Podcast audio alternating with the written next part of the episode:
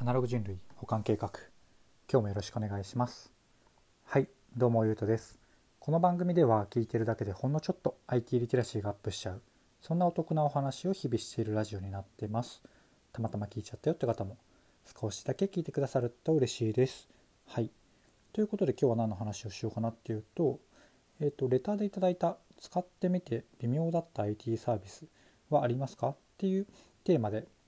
あのレターをいただいたのでそれについて回答していく感じで、えーと、話してみようかなと思います。はい、でレターで質問じゃなくてもあの無駄な感想とか一言とかでもあのいただけるとめちゃめちゃ励みになりますので あのぜひ送っていただけると嬉しいです。はい、ということで本題に入っていきたいんですが、まあ、微妙だった IT サービスっていうレベルで言うと、まあ、無限にあるんですよね。僕は何だろう、うんとまあ、良くも悪くも、うん、なんか裏の糸とかちょっと届いていない細やかなところにあの行き届いてないとか、えーと、いろんなところに気が付いてしまうので、えーとまあ、使ってみて思うところはめちゃめちゃあるんですけれども、えーとまあ、好きなサービスっていうのはやっぱり、えーとユーザーのことを第一に考えているなっていうことがすごい伝わるサービスとか、まあ、僕がなんかよく言っているなんかほっこりするとか IT デジタルを使って、えーと、優しい世界を作っていくみたいな感じの方針のものが好きっていう大まかというかめちゃめちゃざっくりとしてはあってあるんですよね。でなのでなんか使っていて微妙っていうか僕が嫌いなサービスというか嫌いな方針で言うとえっ、ー、とやたらこう売上アップに躍起になってる。躍起になってるって日本語合ってるのかな、まあ、売上アップをまめちゃめちゃしようとしているなって露骨に感じるところとかえっ、とそのユーザーの気持ちに寄り添わないで登録とか購入とか、えーと、メルマガとかメルマガの受信チェックとかそういうところをやってくるサービスは正直、まあ、全体的に否定するわけじゃないんですけどそこはなんか好きじゃないなって思いますね。あとはまあ古巣っていうほどまあ所属そんなしなかったですけど、まあ、いわゆるいわゆるというかまあ楽天とか、まあ、キャリア系とかはどうしてもやっぱ好きにはなれないですね。なんでかっていうと,、えー、とそれが結局回りに回ってユーザーが得になるかもしれないですけどなんかこう無理に囲い込むみたいなのはなんかスマートじゃないなというかまあ結局楽天とかすごすぎて、うん、実際お得なんだと思うんですよね。でやってる方も、うん、と本当にいいと思ってやっていてると思うんですけど個人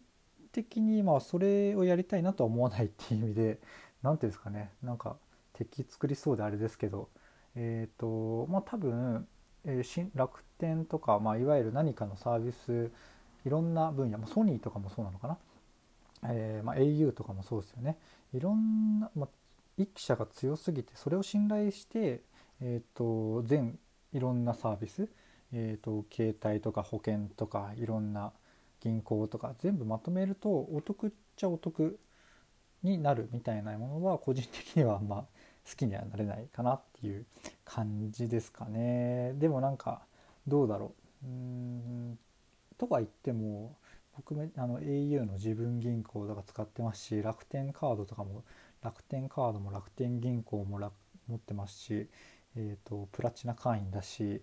えー、そんな感じで普通に使ってるんですけどね部分的にというかなんだろう自分がやるとしたらというか観点とか、えーと部分的にやっぱ好きじゃない部分はあるみたいな感じですかね。うん、そんな感じですかね。まあうん、細かく言うと無限にあるしなんか全てが素敵最高みたいなサービスは、うん、まあほとんど、まあ、ないっていうかまあそりゃそうなんですけどね。だけど、まあ、コンセプト的にというか大事にしているところ的に、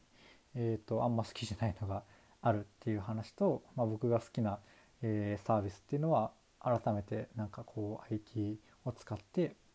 うんなんかほっこりするとか優しい気持ちになれるとか優しい世界を作りたいなとか思っているようなものが好きですよっていうのを改めて伝えられるといいなと思っての話でした。はい、こんな感じで今日は何だろうな。本当僕の、えーと、質問の回答になってるのかもなんか微妙な感じでしたが、えーと、要はまあまとめて うん、見るまでもないか。要はまあ、うん、なんかユーザーのためを持っていないサービスとかなんか、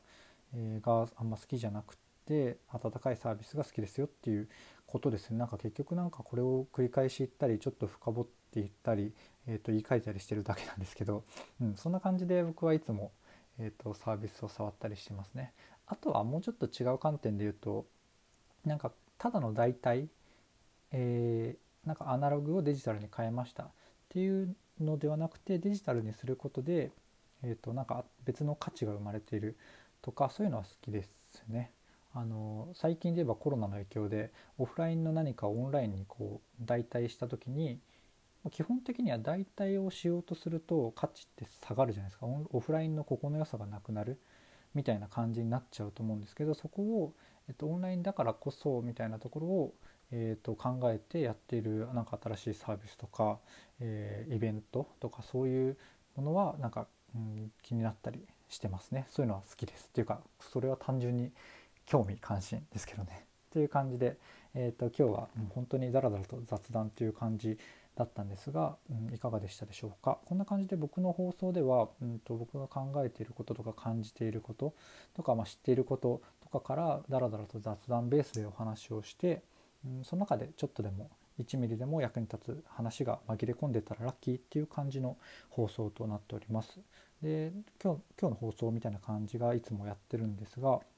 ちょっとでも良かったかなと思ってくださった方いらっしゃいましたら、えーと、いいねとかフォローとかあとは冒頭にも申し上げましたが匿名で、えー、レターご感想いただけると嬉しいです。ということで今日の放送は以上とさせていただきます。最後までお聴いていただいてありがとうございます。ではまた。